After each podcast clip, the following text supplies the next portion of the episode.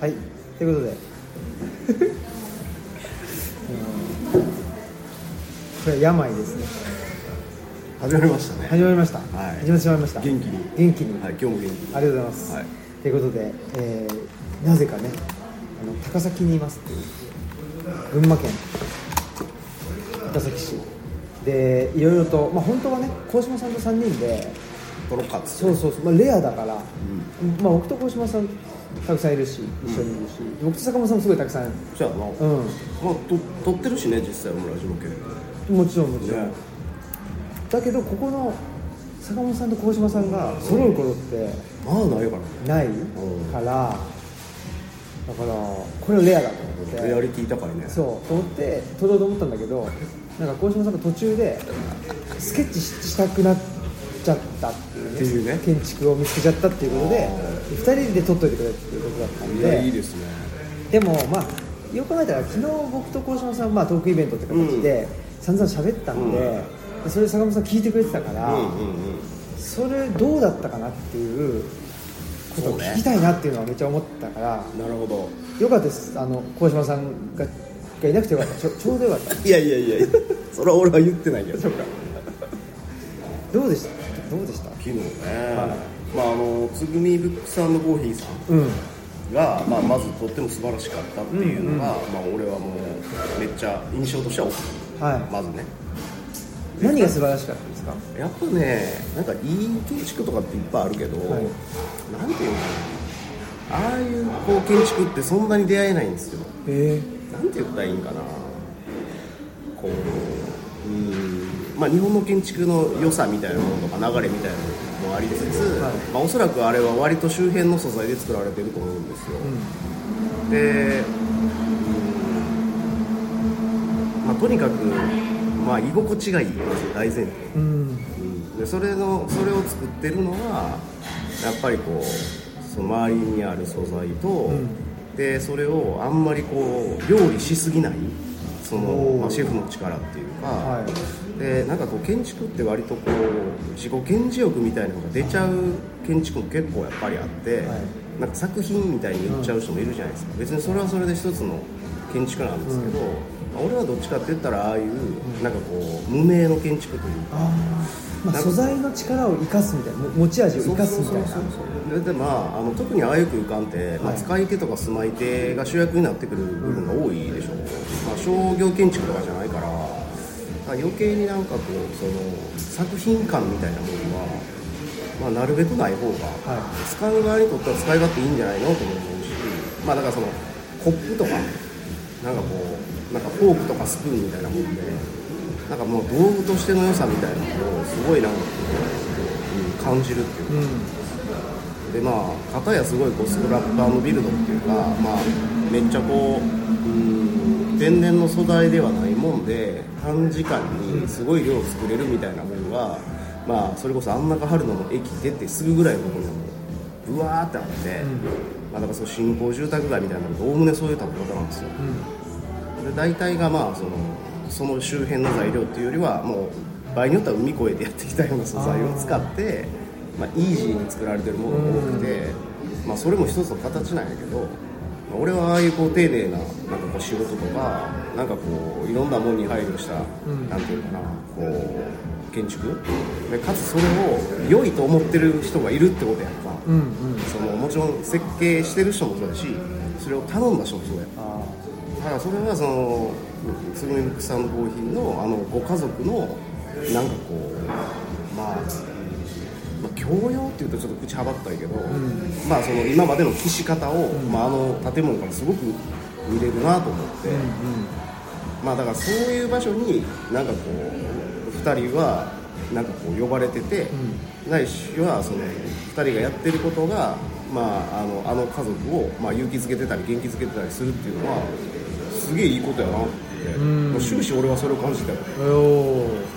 嬉しいな。なんかでも、うん。そのねそもそもまあ僕と坂本さんめっちゃ一緒にいる時間長いし、で鴻島さんとも、まあ、特に鴻島さんとはこの半年ぐらいかなすごい一緒にいるのあの旅仲間として。そうそう時間が長くって、で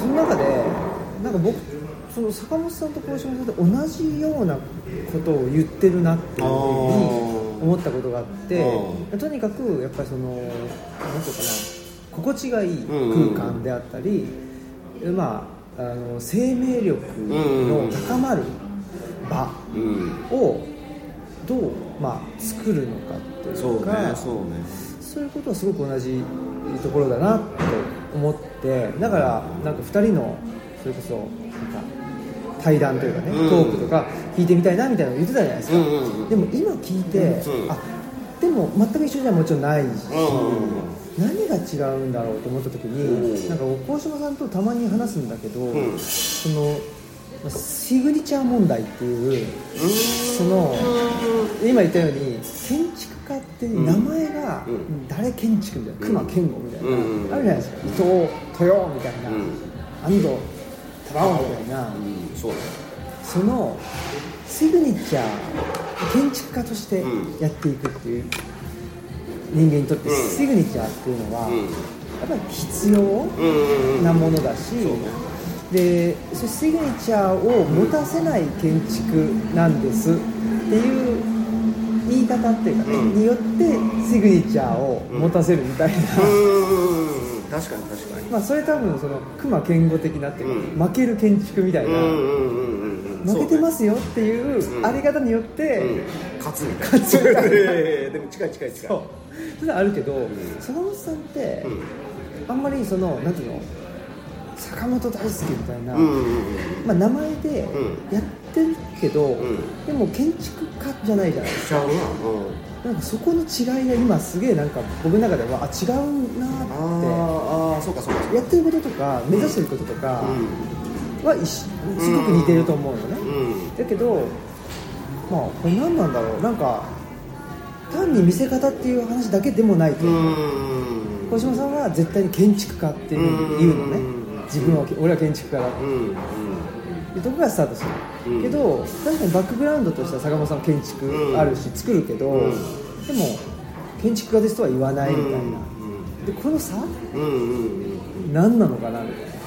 確かにね、うん、やね。だから俺は途中からほら建築特に俺、まあ、家もやったけど、店舗の数が多くてでその店舗の流れからデザインって方向にむしろなんか俺は舵を、まあ、結果的に切ったんやけど。うん。なんかそれはあるかもな。領域をだからちょっとずらしたっていうか。でバックグラウンドはやっぱり建築やし今でも建築に対してすごい思いはあるんやけど、うん、なんていうかな。あそこまではもうできんなっていうのもちょっとあるかも。っていうぐらい建築って取り扱うファクターがめっちゃ多いんですよ。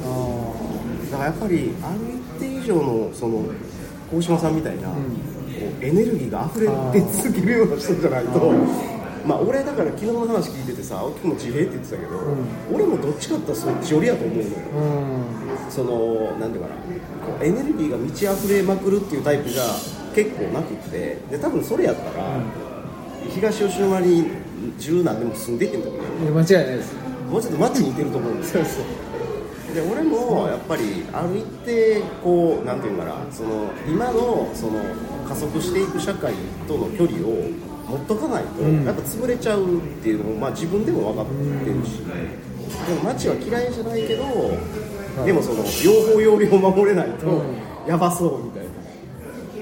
だからそそういう部分が多分その素養の違いっていうのはまずあると思うんですよ、どちらかというとだからあのより鴻島さんより俺の方がなんかこうなんていうかな、ま、負けてる量が多いまあ譲ってる部分が多いっていう かさ言い方あれだけどその、うん、まあ同じね凸凹を持っていて、うんうん、それが個性として発揮されるか、うん、障害として出るかっていう話な気がして、そうすると我々って障障害に近いっていうかね。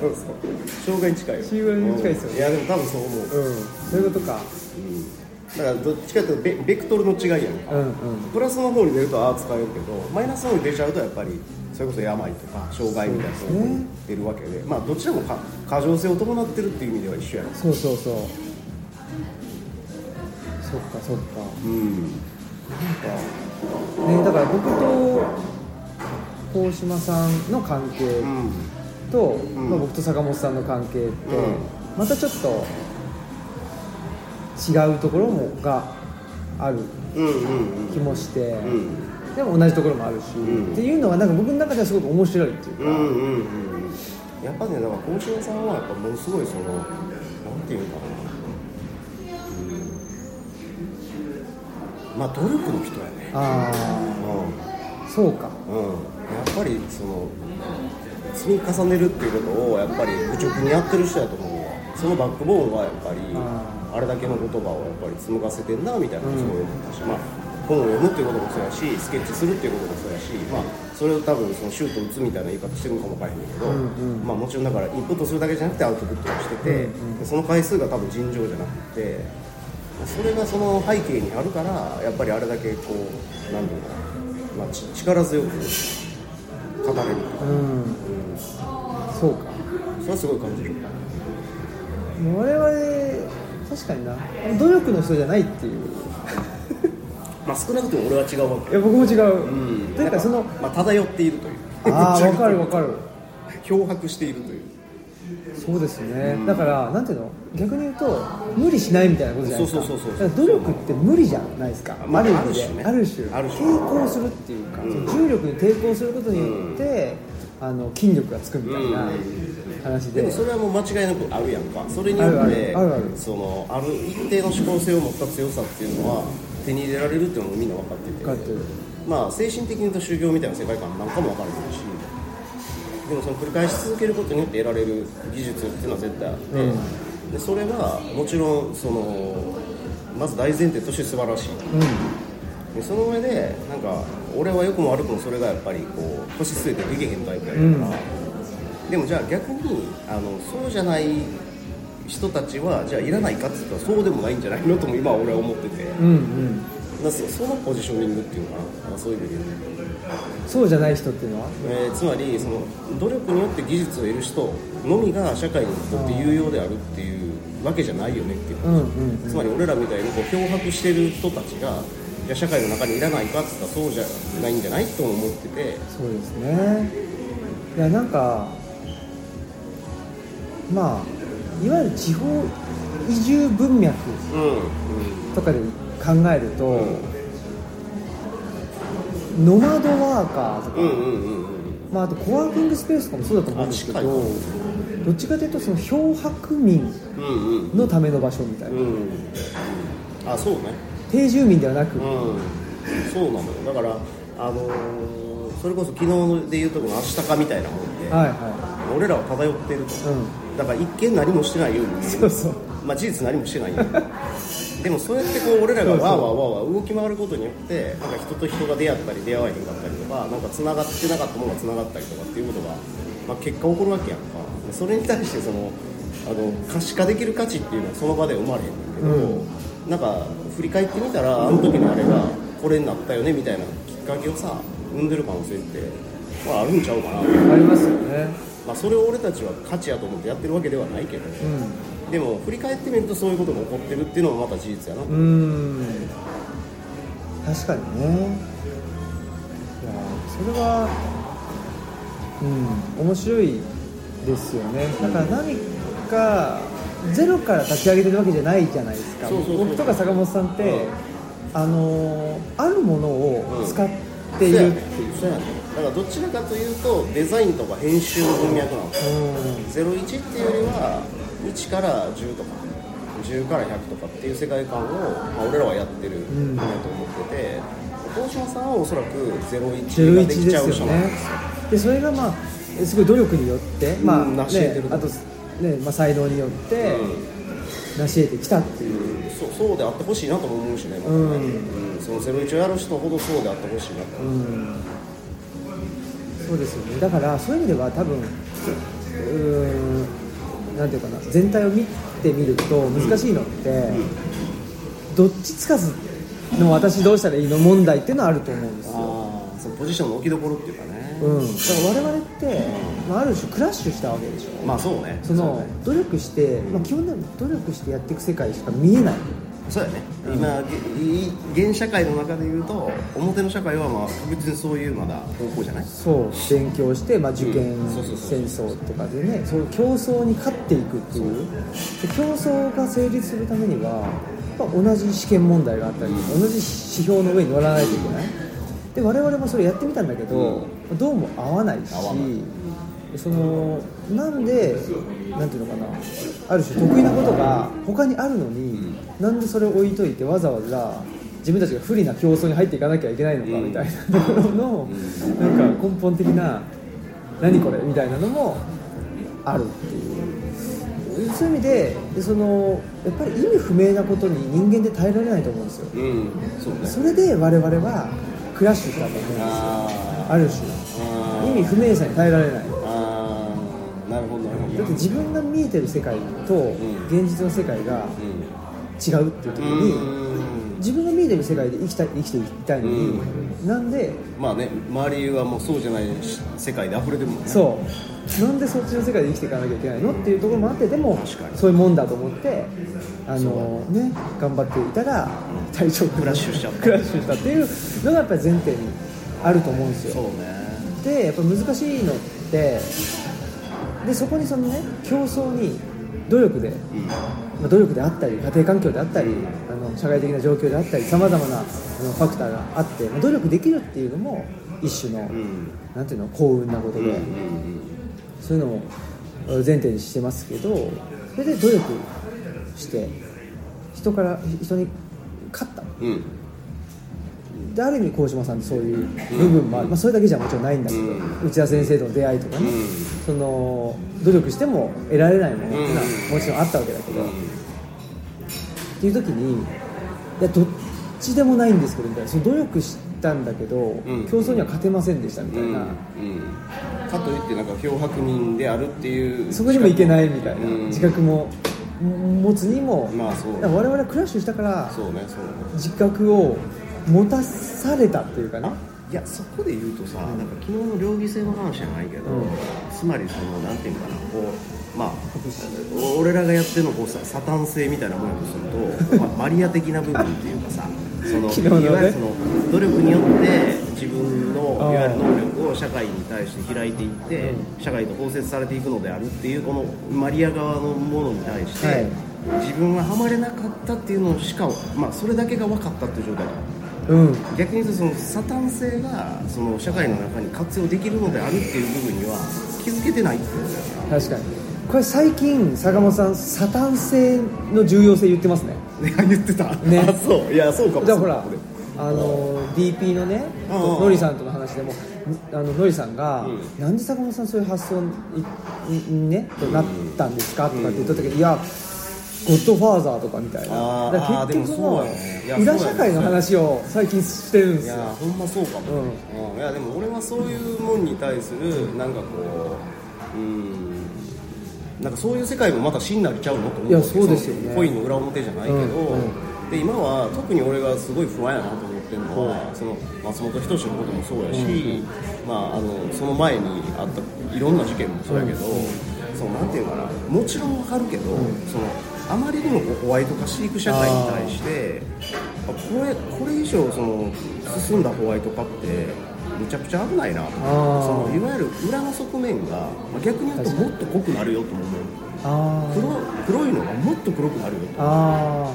そこまで白くしちゃった。らーだ見せないようにうん。見せないようにするあまりそう。の黒がより濃くなるまあ制御不能な黒になっていってしまうっていうか。表表面に見えてけえへんだけにもっとそういう意味で言うと、はあ。ひどいものがなんかどんどんなんかこうそっちはそっちで生まれちゃってで場合によったらこう表の社会から見えへんがゆえにもう対処できるようになる可能性もあるんちゃうかな。だからスーパーゼウス化よ世の中がスそうそうそうーパーゼウス化してしまうがあまり我々の見えないところでスーパーデビルがそう。たくさん生まれている生まれてくる可能性がある。それに対してその対処できる術を持たれへんようになってくると思う。うん。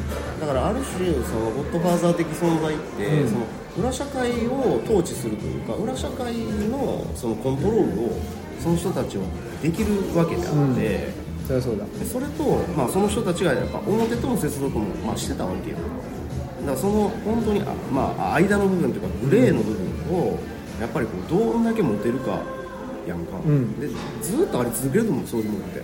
そうですよね。それが今なんかあまりにもちょっとこう社会的にホワイトに偏りすぎてる気がしててその危うさってどっかで誰かが言ってないとなんかどんどん気づかへんようになってく。るうん。いや 間違いなくそうですよね、うん。だしそのなんていうのかな。デビル的というか、うん。っていうと善悪で考えてしまうと違いますよね。いや善悪じゃないでしょ。そこがめっちゃ難しいとこやな、その世界のいいことと悪いこともあるやんうん。なんていうのかなだからそのその世界が全部ダメっていう話じゃないでしょ、その程程度の話であって原理の話じゃないっていうのはこれまああの内田学長の言葉でもあるけど。そうですね。でももう原理の話にすり替わってんやんかそうですね。今でやっぱり僕なんで原理の話にすり替わっちゃうのかなと思った時にそれってその社会的価値観なんですよ、うん。社会の中で考えてから、うん。人にとっていいか悪いかっていう話になっちゃうんだけど、うん。やっぱそれがそのし生き物レベルで見た時に人間はがなんていうのかな 理解の範囲うん。ってい生き物に対する理解の範囲って全部を理解できてないと思うから、うん。そういう意味でそのまあ善とか悪とかっていうのは悪ってやっぱりなんとか理解できないことってあるよね。っていう、うん。そのでもなぜだかあの溢れてきてしまうパワー、うんうんうん。でそれって例えば災害であったりあとは何かな。まあそういうでも自然だと思うんですよ。悪ってね。あだからその後醍醐天皇がその北朝と南朝って言った時にその悪の力を使ったわけですよ、うん。それそのその悪って悪人っていう話だけじゃなくってやっぱりその被差別の方とかあアウトロー。ーなるほどなるほどなるほうん、でそれはあのかなんていうのかな。倫理の問題じゃない、うん。社会的に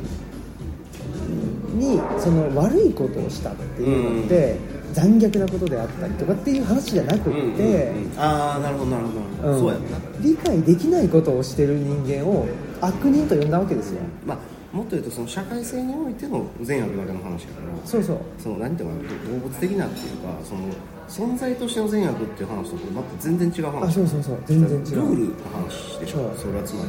つまり社会のルール上で見た時によくわからないことをしてる人だをまあ一応アウトローって呼び出したみたいな話そうそうそう。そうそう。でその人たちを悪と呼んで呼んじゃった。当時ね。悪人とかね呼んでいて。それってさだからさそれこそその北米大陸にね入植した人たちがあのいわゆるインディアンを、はいはい。まあ、要はこう追い詰めていったように、まあ、あの西部劇なんか見たら、もう圧倒的にさインディアンが悪役みたいに見えるわけよ。そうそうそう。でもそれはその西洋の論理から見た時に未開の民の蛮族っていうふうに見えてはいるがでもそのインディアン側から見たら圧倒的にそれさ開拓しに来た連中の方がそうそう。だからそのお互いに分からないものを、まあ、一旦悪としているっていうだけの話で、ものすごいそれって、フラットに見たら一緒なわけですよ、結局。なんならそれはインディアン側の方が、それは腹立つよなってずっと思ったのむっちゃねみたいな話だから、いや、そっちの方にむしろ主権はあるんちゃうのってさ、普通に考えたら思う本当にそうですよね。でもうちょっとよく見てみるとネイティブ、まあ、アメリカンというかインディアンの人たちとその、まあ、ヨーロッパから移住してきた人たちで、まあ、うまくやってた歴史もあったりする。でそれはその昔はそうだったけど今はっていうんじゃなくって同時並行的に対立もあったしそのいさかいもあったいさかいもあったし、でもなんていうの？なんか折り合いつけていた人たちもいたっていううんことだからどどこを見るかっていう話なんですけど、うん。やっぱり単純化した方が分かりやすいからそれとまあ松本人志は、うん。あと悪である。でもある種あの人もああいう立場になって自分が持ってた、うん。その何？まあ障害的な部分ですよね、それをやっぱり制御できなくなってしまったっていう、それ追い込まれたと思うんですよ、だからうん。いやだからさその誰もがあのポジションになってそういう状況になった時に同じようにしないって言い切れるかって言ったらさ俺さめっちゃ難しいと思うんですよ。ってそうやろ。ぐらいやっぱりちょっと得意な立場に彼がいてたっていうのは事実であってそこでもその人は成人であれっていうのはさ、まあ、もちろんそれは分かるよ、分かるけどじゃあみんながそうなれんのっていう。そもそも芸人なんてどちらかというとさ前提としてアウトローの世界から始まったまあ、存在であるわけやからアウトローであることがその社会にとって意味があるっていうことを、まあ、ある種なんていうのかなこうそういうポジショニングとして置かれ続けた人だから、そもそもそういう人らをホワイトに振る舞いって言ってることそのものはなんかものすごいなんかこうズレを感じる、うん。大前提として。やっぱり本当今ってそこの部分ですよね。だから人間が持っている誰しもが持ってるなんていうのかな。アウトロー的な部分というか社会からはみ出てしまうもの。これをどう扱うかっていうそうなんです。それがめちゃくちゃ難しいフェーズに入ってて。より難しくなってきてる。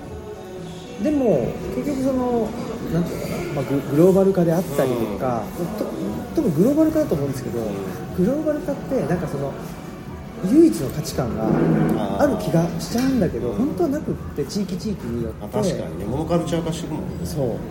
地域地域によってもそうだし、まあ、言ってみればその個々人によって事情は違うわけじゃないですか、だけどそれをもう一律でうん。そういうことって良くないよね。っていうふうに切り捨てるっていう。でそれが社会的価値観だなっちゃってるからだからやっぱり松本人志、まあ、僕は全然擁護しないんだけど、うん。ただ、まあ彼彼が悪い彼が悪人であるとかっていうよりも、そうさせてしまった社会が良くないよねとは思っているから、あのーとはいえなんていうの？この擁彼を擁護する仕方、うん。で01じゃないじゃないですか、うんうん。彼全然悪くないですよとかって言ったら、それはおかしいだろみたいな。なるし。行為としての罪はあると思う。あるでしょ？もちろんそうそう。そこそこはもう稲見ね。だけどじゃあ彼が悪人だから彼を罰すればいいのかって、そこじゃないじゃん。じゃないと思う。ね。まあ、あのテレビ業界であったりそのテレビ業界を使った、まあ、自民党政治家であったり、まあ、吉本興業であったりもそうだし強いては我々の視聴者として彼をやっぱり崇めてしまったっていうねこともあるじゃないですかやっぱりそうさせてしまうある種犠牲者そうやねいやでもさあのあの罪に対してのそのなんていうかな社会の対応がなんかまたいろんな人らに対してさすごい影響を及ぼしていくわけやん。あそれによってあれだけの、まあ、存在になったとて、はい。まあ、言った一つの罪で転げ落ちるわけでしょ。そうですね。だからもういかにその社会がその一つの隙も許さへんようになってるかっていうのをさもう社会の中に対して証明していくわけやん、それをさ特に若い子らな恐ろしくなってくるあそうそう。そうだと思いますよ。え俺にも私にもそういう気持ちあるけどこれは悪なのである。うんそうそう。どうにか押し殺さなければならぬみたいなことがまたより一層その彼ら彼女らのある種のそのエネルギーを奪っていくんちゃうかなと思うわけあそうですね。結局。で貧困法制に振る舞うことのみが是として言われ続けるとそうじゃない部分を持ってる自分は違うのかもわからないってまたこう落語していく可能性もすごい高いし。なんかだからあまりにも今ちょっと無理ゲー化していってるっていうかさ社会がそれはものすごい怖いね、例えばさだからそのまたギュッといきなりつぐみさんの方とかに話を戻すと建築の世界なんかでもああいう食べ方ってやっぱりぐにゃぐにゃしたものとか変なものとかを、やっぱうまく取り込める力があるんですよはあ大島さん言ってたけどそのあそこの手洗いの部分に、まあ、その石を貼ってあるでその石の凸凹に合わせてその戸を、まあ、わざと切り替えているだからそのぐにゃぐにゃしたものをその整ったものの前に取り込むっていうことをやっぱやってる、でもそれは美意識そういうのって良くないですかっていう表現、うん。針だってなんか木のまんまをさなんかわざと出してる針があってさあれはそれは綺麗に整えりゃええもんわざとそうしてるわけよ、うん。だからそういうものをなんか身の内に取り込む、なんかそれもまた一つの価値でしょっていうのをやっぱりこう表現してないんですよ、うん確かに。もうもうほんまにこういうこうと整った空間もう全てがなんかこう直線で描かれた空間みたいなものにずっと身を投じてるとさやっぱりもうそのホワイトのみが価値であるっていうふうにさ、どんどんこうな、まあ、収束主義よね。そうですよね。だから本当まあエネルギーってその社会の外にあると思うしで我々はねやっぱり社会の中によって、まあ、ある種社会的に死んだというか、うん殺されたね。人間がなんでこれだけ何、まあ、ある種生き生きとしてるかって言ったら、やっぱこれは東吉野の自然のエネルギーによって動いてるわけであって、間違いない。我々自分のエネルギーで動いてないじゃないですか。間違いない。だからもうたびたび戻らなかったそうそう。エネルギーが枯渇するそうそうそう。充電が切れる。ね、なんか昨日小島さんも言ってたけど、ほら、あのアジカンのね、後藤さん、とポエジー貯金じゃないけど、あなんかやっぱりその生命力って枯渇しちゃうから、うん。それをどう補充するか、うん。っぱ生命力には社会的にいいも悪いもない、ん。善も悪もないと思う。ん。ですよ、本来はね。だけど、その生命力が溢れているっていう状態が罰イコール罰せられるんだとか。障害っていうふうに認定されてしまうんだとかそうなもうあ間違いなくそれはマイナス価値ですって、うん。言われちゃってたら、それは出したくないですよね、本当そう。うん、あなんかさあの何の本だったかな？あの折口忍の本であったと思うんだけどあの汚れと清めについて書いててでこう清めるっていうこととけ汚れを清めるっていうのはさなんか神道的な世界でよくある話でさ、うん。で神社なんかに行った時にさお参りする前にさこう手水でこううん。清めるっていう動作をしてから入るじゃないですか、あれってあの清めっていうのはまず前提として気を呼ぶっていう意味らしくて、気を呼ぶ？気を呼ぶが清めになってて、へー汚れっていうのは気が枯れるってことなんですあおお汚れってなんか汚れてるん汚れて気がエンプティしてるっていうエネルギーがなくなってるっていう意味らしくて。なんか泥ついちゃったみたいなことじゃないじゃないのよ。あそう気気が枯れるがいわゆる汚れになってる気が枯れる。あそうか。うんエネルギー不足。では手水っていうあの水っていうのが、うん。いわゆるその自然のエネルギーの象徴やねん。でそのいわゆる気を気を呼ぶその水に触れることで自分のエネルギーを補充するそれが清めやっていう話で、だからその本当に自然と常に我々は接続し続けてないと枯渇するんですよエネルギーが。めちゃくちゃよくわかる話ですね。だからそれを、まあ、たまたまその象徴的に水は使ってはいるが、うん。まあ、俺たちもでもなんか図らずも水のそばで暮らしててやっぱそのエネルギーを、まあ、その常に触ってるわけではないがやっぱ受け取ってるんではなかろうかと100%そうですね。そやろ いやだから折口やっぱすごいなと思うんだけど折口すげえってね。やしその汚れと清めってなんかそういう風に言われるとめっちゃ納得できるなみたいな。なんかこっちが汚れてんのかなと思ってたんやけど。そうですね。実は違うんや。口が汚れてんのかな 確かにね。だからその神様の前で。汚れだってね。そうそうそう。綺麗にしとかんとあかんのかなと思って。思ってましたよ。違うと。そうか。エンプティーや。いい話だな、昨日ねその打ち上げであのほら吉野にいた、はいはい。はい片山。そうそうそう。うん片山さん。片山さんとずっと修行の話してて修行って何なんだって。修験のね。修験のね。ね。そうそう、うん。山伏。うで修験の話あ修行の話をしてて。それ今の話な気がするっていうか。エネルギーを。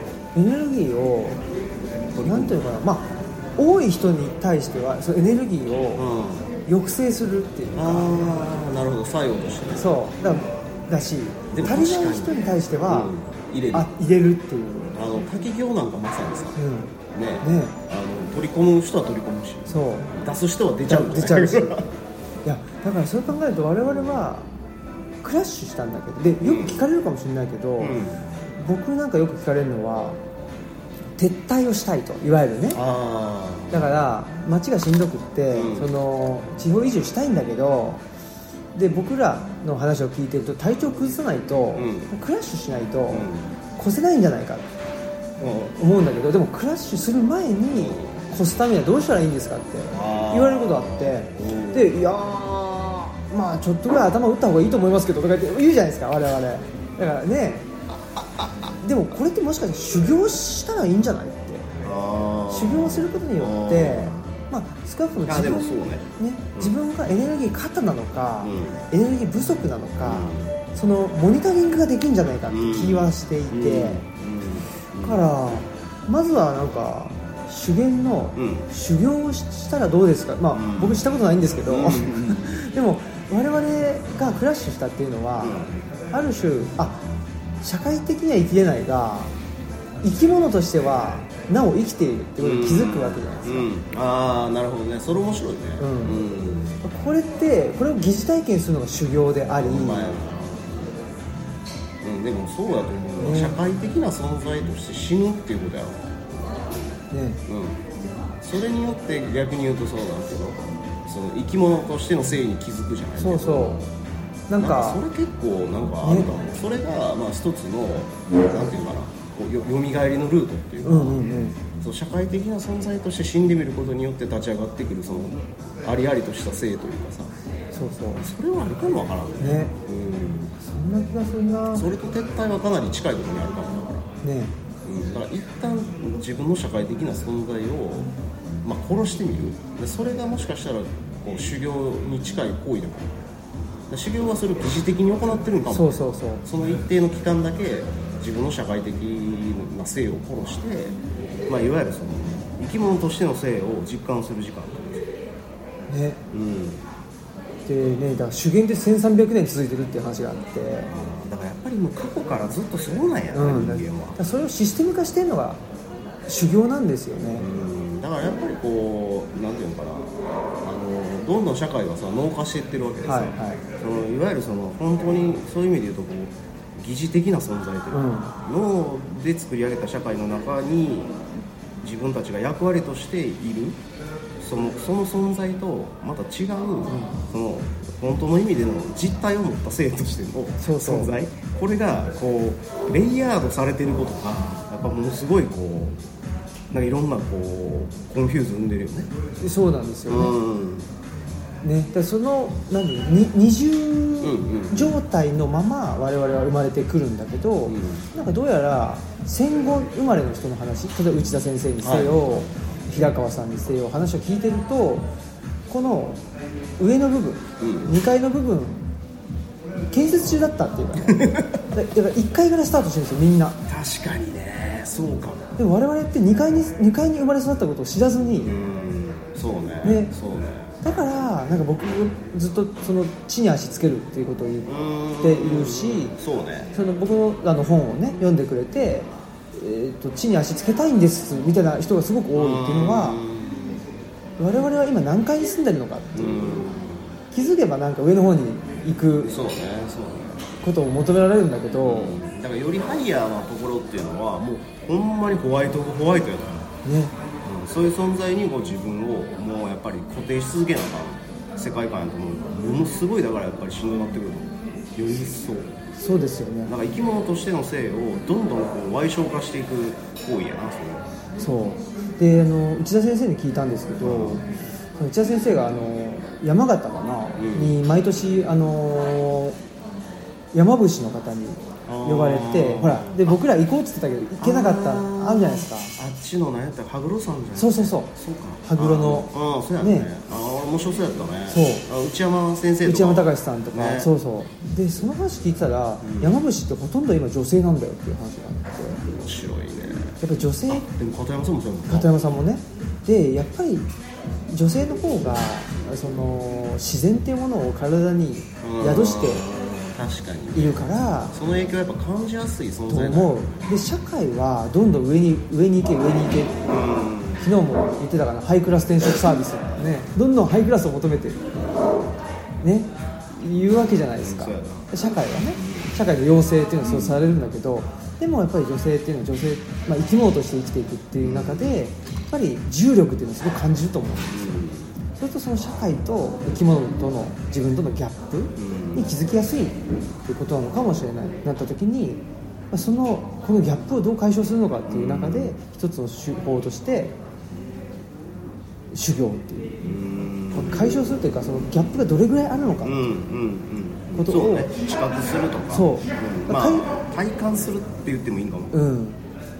多分そういうことな気するんですよ。ねうん。いやでもそうやと思うでもそれが女性の方が近いっていうのはすごいよくわかる。ね、だからそれをねなんかまあつぐみさんがやっているっていうか、うん。一種のなんか行場みたいな場所っすよね。や行場って完全に山じゃないじゃないですか。そう一応人が、うん。まあ、修行の場として選んでるし、うん。ね、全く修行が一切できない、ん。めちゃくちゃワイルドな世界だったら、うん。そこはねさすがに立ち入り禁止みたいなでもやっぱり入れはするうん。しんどいんだがみたいなのが行場であって、そういやだからさやっぱりこうあの周辺のその自然物で構成し直したちょっとマイルドな自然なわけよ、うんうん。そのあの建物って、だからなんかこう自然の中にいる作用に近いものをやっぱあの場で感じれるわけやな。だからなんかこうちょっと生き物としての性をなんかこう多分呼び起こしやすいんやと思う、おそらくああいう空間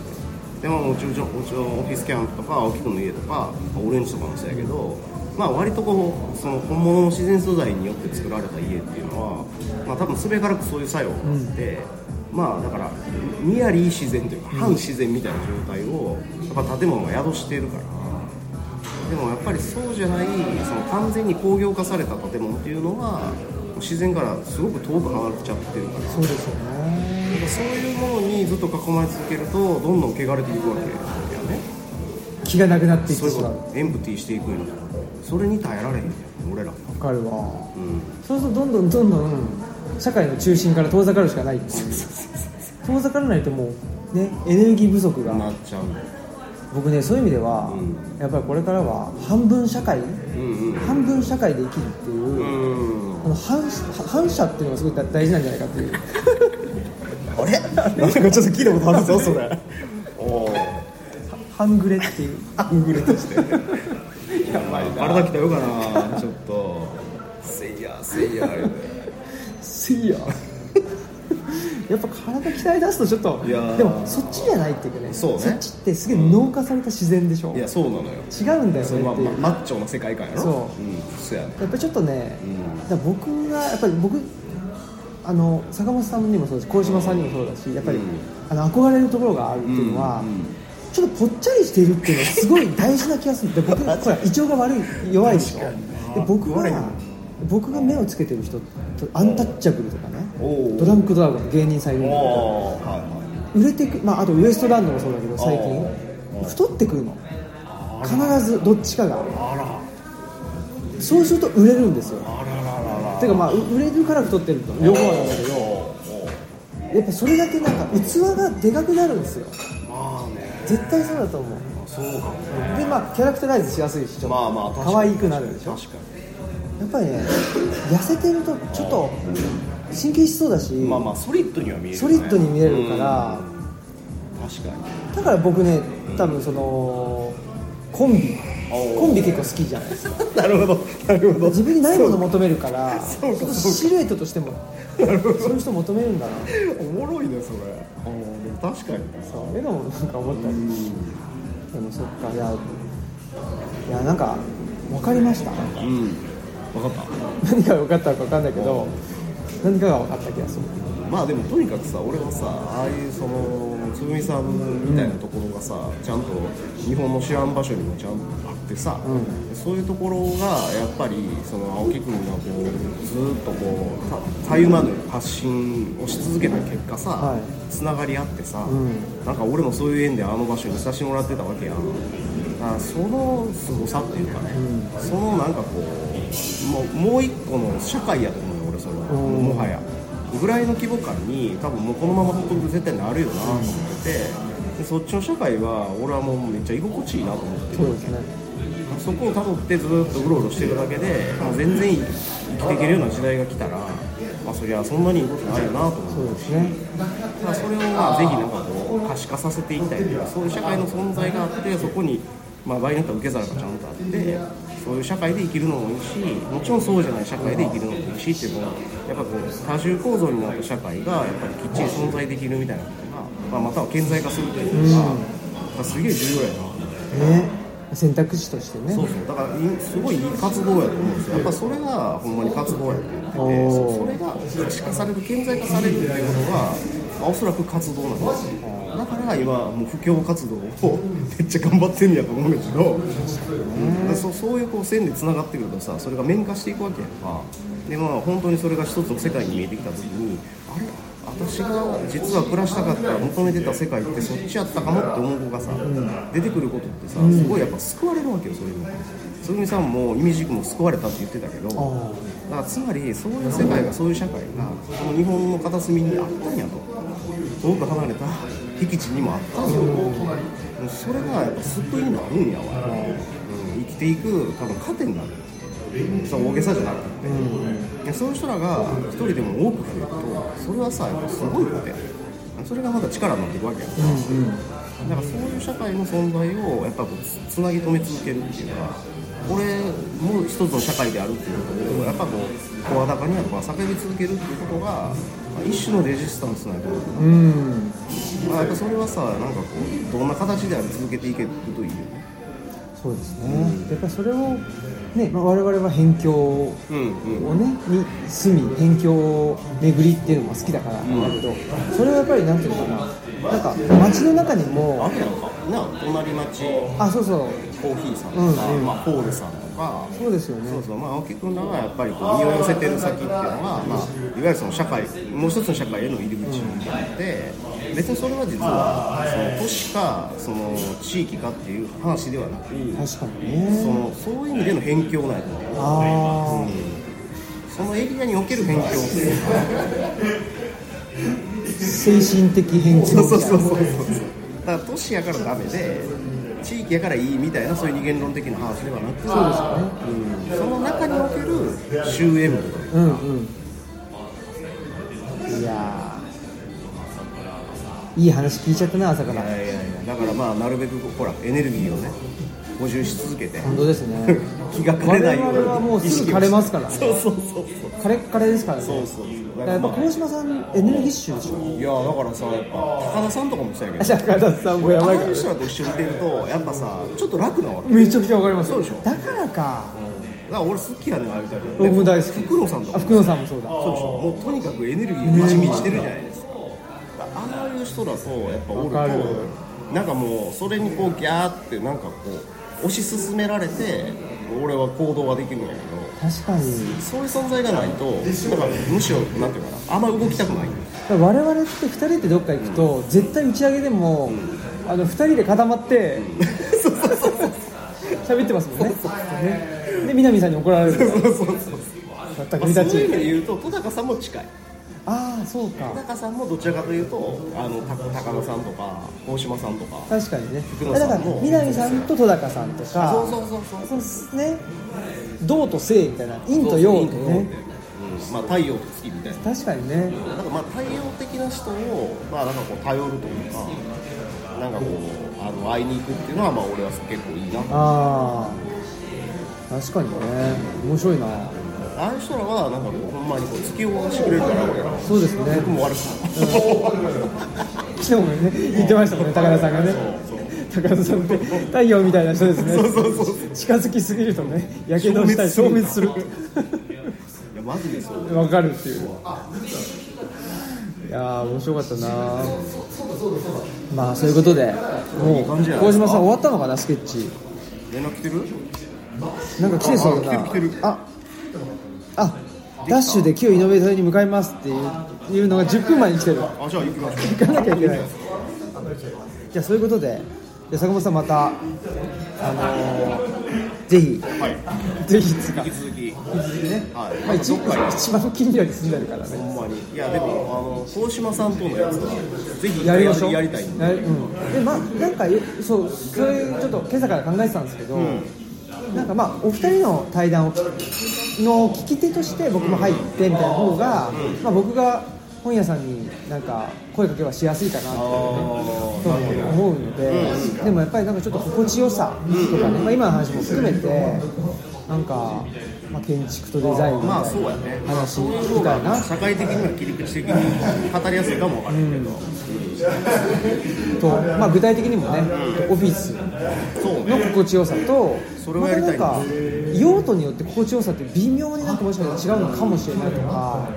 特に今やっぱ小空間とかオフィスはいみたいなところに対してその心地よさみたいなもんってすぐ阻害されてる。からあそう。コストによって、それその辺の話をぜひね僕も鴻島さんと坂本さんの話聞きたいからセッティングしますんでどうぞよろしくお願いします。ありがとうございます。そんなことでじゃあ旧井上店に行きましょう。じゃあさよなら。さよなら。